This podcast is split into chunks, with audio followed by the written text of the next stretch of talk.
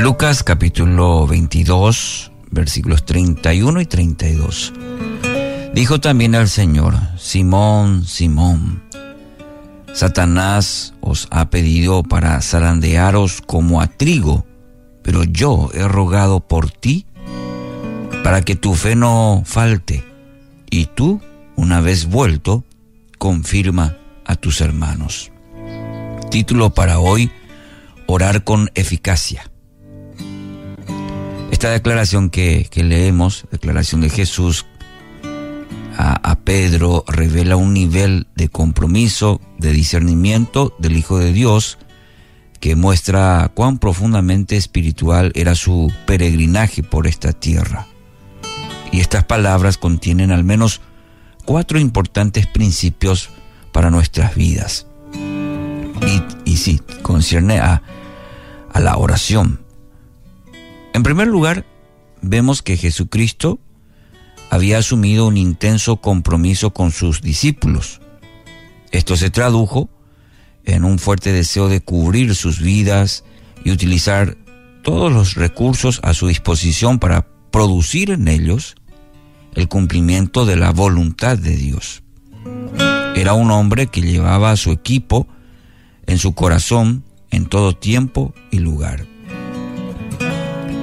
En segundo lugar, el conocimiento de la inminente prueba por la cual iba a atravesar el discípulo, esto movilizó a Cristo a interceder por él.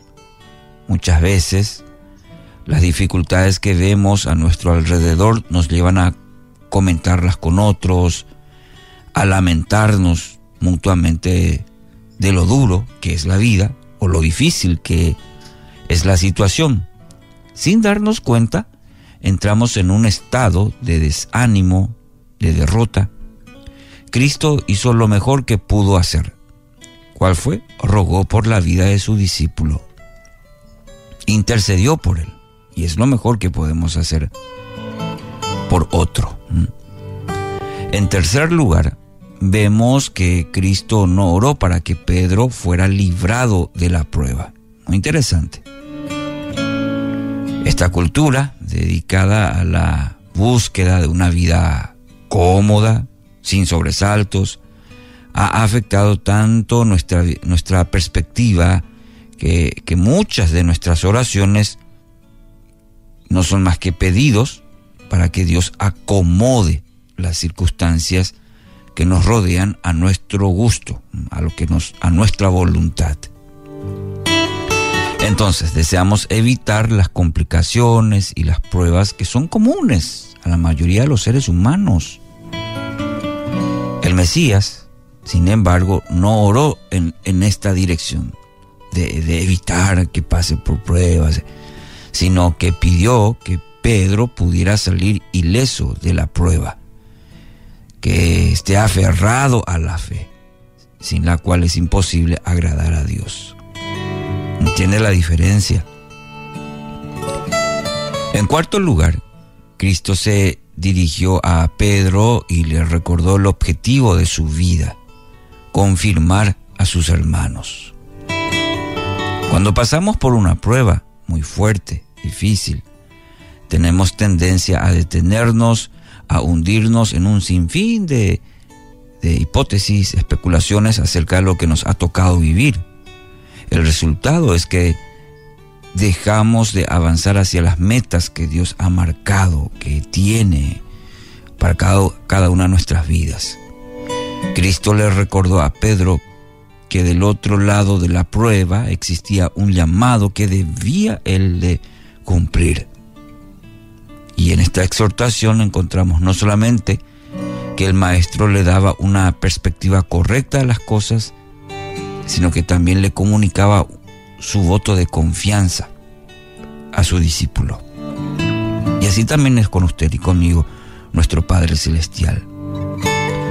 Si creía que Pedro iba a salir del bien de la prueba y le animaba a seguir adelante, esta mañana también es para usted, mi querido oyente. Salir bien de cada prueba. Y Cristo, mediante su palabra, también le anima a seguir adelante, este día, esta semana. Solamente podemos orar con eficacia cuando Él nos ha revelado su voluntad. Nuestra oración no será entonces tanto una oración como la oración de Dios en nosotros.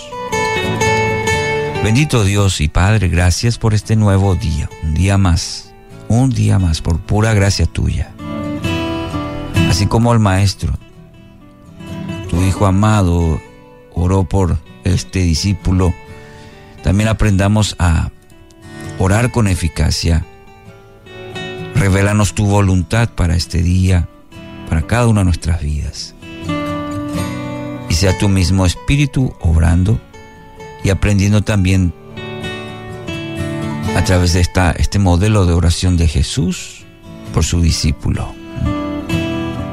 Ayúdanos a vivir este, este día. En el nombre de Jesús. Amén.